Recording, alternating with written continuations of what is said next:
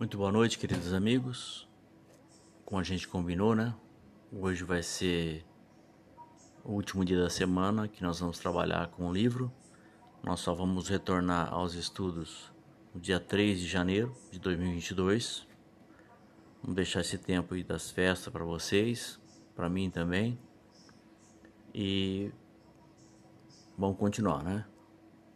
O livro Nosso Lar, tomo 43, André Luiz capítulo 40, quem semeia, colhe. A lição número 1, Objetivos de Deus.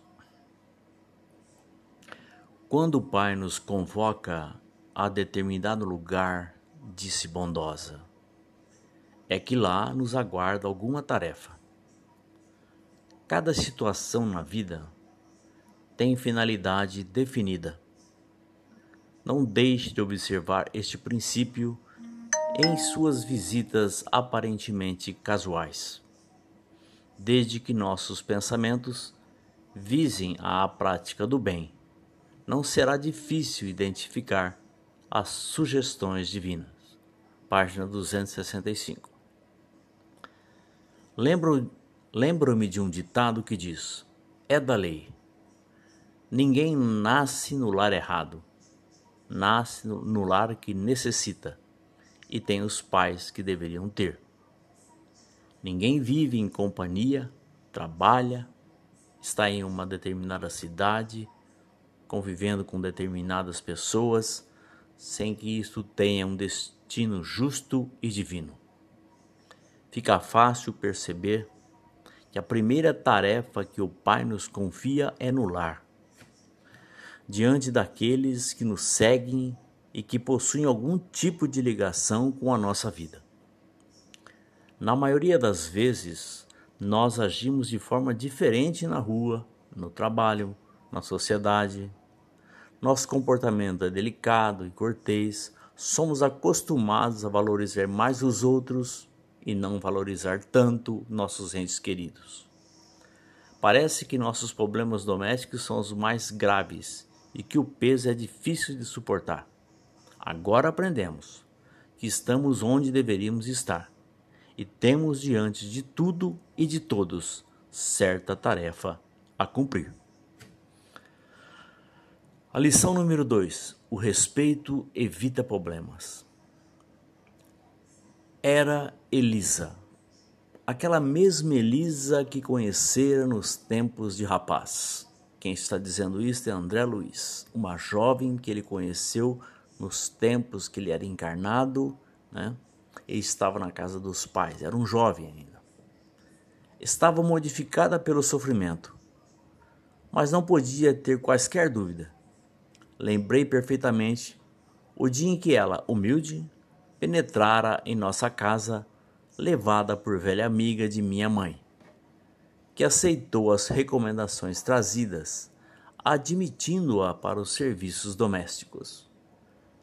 A princípio, o ritmo comum, nada de extraordinário. Depois, a intimidade excessiva de quem abusa da faculdade de mandar e da condição de servir alguém. Elisa pareceu-me bastante leviana, e quando a sós comigo, comentava sem escrúpulo certas aventuras da sua mocidade, agravando com isso a irreflexão de nossos pensamentos. Recordei o dia em que minha genitora me chamou a conselhos justos. Aquela intimidade, dizia, não ficava bem.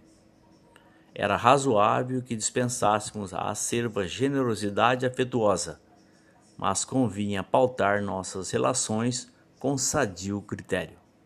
Entretanto, estouvadamente, levara eu muito longe a nossa camaradagem sob enorme angústia moral, abandonou Elisa mais tarde a nossa casa, sem coragem de me lançar em rosto qualquer acusação. Página 266 e 267. Queridos amigos, que Jesus nos abençoe. O mal procura sempre os mais sombrios recônditos de nossas almas para penetrar em nossa intimidade e provocar danos de grande monta. A respeito, o respeito pelos nossos semelhantes é antídoto maravilhoso, fechando as lacunas deixadas pela nossa fragilidade moral. Se tratarmos nossos semelhantes como irmãos, dignos de atenção comedida e salutar, sem buscar sondar o íntimo de cada um, estaremos fortalecendo os nossos sistema imunológico, moral e espiritual contra as investidas das trevas. O corpo frágil e doente é portador temporário de um sistema imunológico debilitado e vulnerável, onde os microorganismos letais encontram espaço para penetrar e infestar toda a estrutura. Nós somos assim. Precisamos ter muito cuidado no trato de nossas relações, procurando sempre pautar pelo bom senso e ética, evitando assim caminhar sobre os desfiladeiros da dor e do sofrimento. A lição número 3: a devida colheita. Não precisa continuar. Adivinho o epílogo da história. Não se entregue a pensamentos destrutivos. Conheça o seu martírio moral, de experiência própria. Entretanto, se o Senhor permitiu que reencontrasse agora esta irmã, é que já o considera em condições de resgatar a dívida. Vendo a minha indecisão, prosseguiu: Não tema. Aproxime-se dela e reconforte-a. Todos nós, meu irmão, encontramos no caminho os frutos do bem ou do mal que semeamos. Esta afirmativa não é frase doutrinária, é realidade universal. Tenho colhido muito proveito de situações iguais a esta. Bem-aventurados os devedores em condições de pagar. Página 268. Como é grandiosa a justiça divina, que não precisa criar caminhos e situações para a realização de sua obra. Os erros são corrigidos. Isto quando há vontade por parte do Espírito através das oportunidades que lhe são oferecidas. Aproveitá-las é o nosso maior tormento, porque quase sempre o orgulho fala mais alto e nos causa constrangimento. Mais uma prova incontestável que o mal não resiste ao bem quando este vem de um coração disposto a mudar. Quem busca o perdão, mesmo que não atendido pela parte contrária, semeia em seu coração as forças do alívio, da esperança que rompe o elo maléfico que o erro produziu, e livra o ser de um peso imenso que trazia em sua alma. Só tem a ganhar quem pede perdão e aquele que perdoa. A lição número 4: Semeadura e colheita. Minha experiência foi a de todas as mulheres doidivanas que trocam o pão bendito do trabalho pelo fel venenoso da ilusão. Nos tempos da mocidade distante, como filha de um lar paupérrimo, vali-me do emprego em casa de abastado comerciante, onde a vida me impôs imensa transformação. Esse negociante tinha um filho tão jovem quanto eu. E depois da intimidade estabelecida entre nós, quando toda a reação de minha parte seria inútil, esqueci criminosamente que Deus reserva o trabalho a todos os que amem a vida sã, por mais faltosos que tenham sido, e entreguei-me a experiências dolorosas, que não preciso comentar. Conheci de perto o prazer, o luxo, o conforto material, e em seguida o horror de mim mesma, as cifres, o hospital, o abandono de todos, as tremendas desilusões que culminaram na cegueira e na morte do corpo. Errei, errei muito tempo, em terrível desespero, mas um dia tanto roguei o amparo da Virgem de Nazaré, que mensageiros do bem me recolheram por amor ao seu nome trazendo-me a esta casa de abençoada consolação.